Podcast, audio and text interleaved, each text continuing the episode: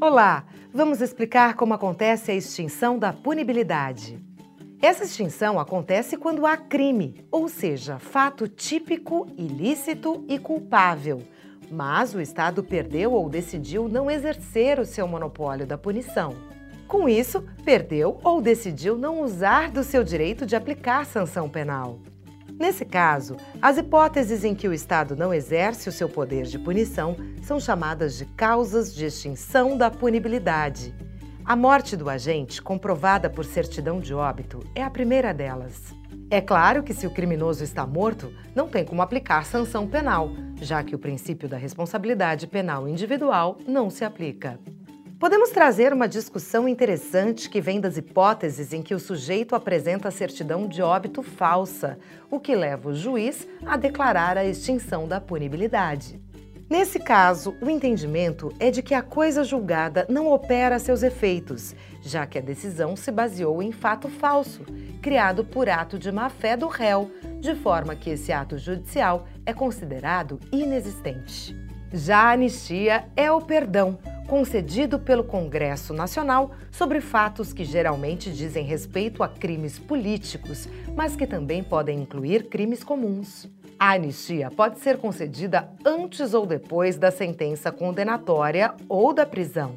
Como exemplo, temos a Lei da Anistia, que perdoou crimes políticos praticados durante a ditadura militar.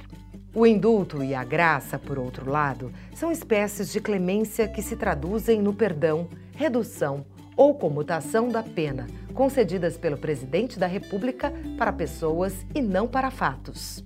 Quando concedida a um só sujeito, é chamada de graça, e quando concedido coletivamente, é indulto.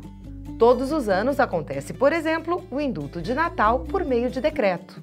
A Constituição da República proíbe a concessão de graça para sujeitos que praticaram crimes hediondos ou equiparados. A lei dos crimes hediondos amplia a hipótese proibindo também a concessão de indulto. Fique atento também à proibição da concessão de anistia para fatos considerados crimes hediondos ou equiparados. Na abolitio criminis, o Estado perde o direito de punir, porque foi promulgada uma lei nova que não considera mais o fato praticado pelo sujeito como criminoso, ou seja, quando o que ele fez deixa de ser crime. Então, como a lei penal benéfica retroage, o sujeito que estava preso ou sendo processado deve ficar livre da pena ou acusação, porque o fato deixou de ser considerado crime. Em alguns casos, a lei exige que a vítima do crime provoque o Estado para que se instaure a ação penal. Nesse sentido, nas ações penais privadas, o ofendido deve apresentar queixa e nas ações penais públicas condicionadas à representação, o ofendido deve representar ao Ministério Público para que o órgão ofereça denúncia. Ainda sobre esse assunto, a decadência acontece quando a vítima perde esse direito de apresentar a queixa ou a representação por ter demorado demais para isso. A vítima tem o prazo de seis meses contados da data em que descobre quem é o autor do fato para exercer a sua prerrogativa, sob pena de que seja extinta a punibilidade do criminoso. A prescrição, assim como a decadência, é a causa que extingue a punibilidade pela passagem do tempo. Por sua vez, ela se estabelece nas hipóteses em que o Estado, por si só, sem provocação da vítima, precisa exercer o direito de punir e deixa de fazê-lo. Outro aspecto importante envolve a perempção, que é a sanção processual que extingue a punibilidade do criminoso quando o ofendido, por meio de uma queixa, inicia uma ação penal privada, mas se mantém em inércia durante algum momento do processo.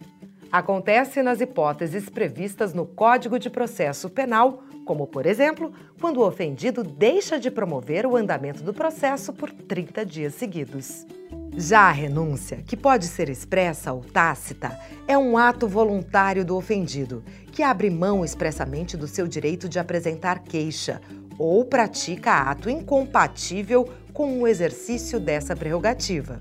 Quando o crime for praticado em concurso de pessoas, a renúncia apresentada em favor de um dos autores se estenderá ao outro.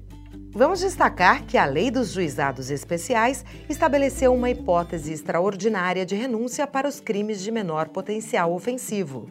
Nesse caso, a renúncia pode ser exercida quando o ofendido abre mão do seu direito de queixa nas ações penais privadas ou quando abre mão do seu direito de representar ao Ministério Público nas ações penais públicas que são condicionadas a essa representação.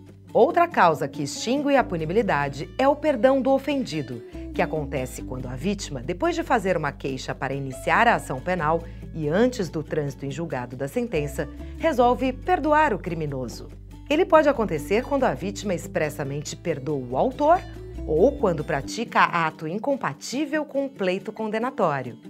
O perdão do ofendido só será válido se o indivíduo que estiver sendo processado aceitá-lo. Então, por ser inocente, por exemplo, o indivíduo que se defende pode querer que o processo prossiga. Além disso, o perdão dado a um dos autores do crime aproveita aos outros, ou seja, o ofendido perdoa todo mundo e não perdoa ninguém. Ficou claro até aqui?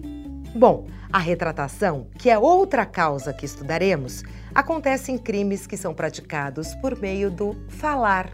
Isso significa que ela acontece quando o sujeito retira o que disse anteriormente. É o caso, por exemplo, do indivíduo que calunia ou difama alguém e depois retira aquilo que disse. Por último, existe o perdão judicial, que acontece quando a lei permite que o juiz, por conta de certas circunstâncias, deixe de aplicar pena contra o autor do crime. É o caso de um homicídio culposo, no qual as consequências são tão graves ao infrator que a pena passa a ser desnecessária, como pode ser o caso do pai, que sem querer mata o filho atropelado ao sair da garagem, já que não o viu. Nesse caso, a perda do filho já é considerada consequência suficiente.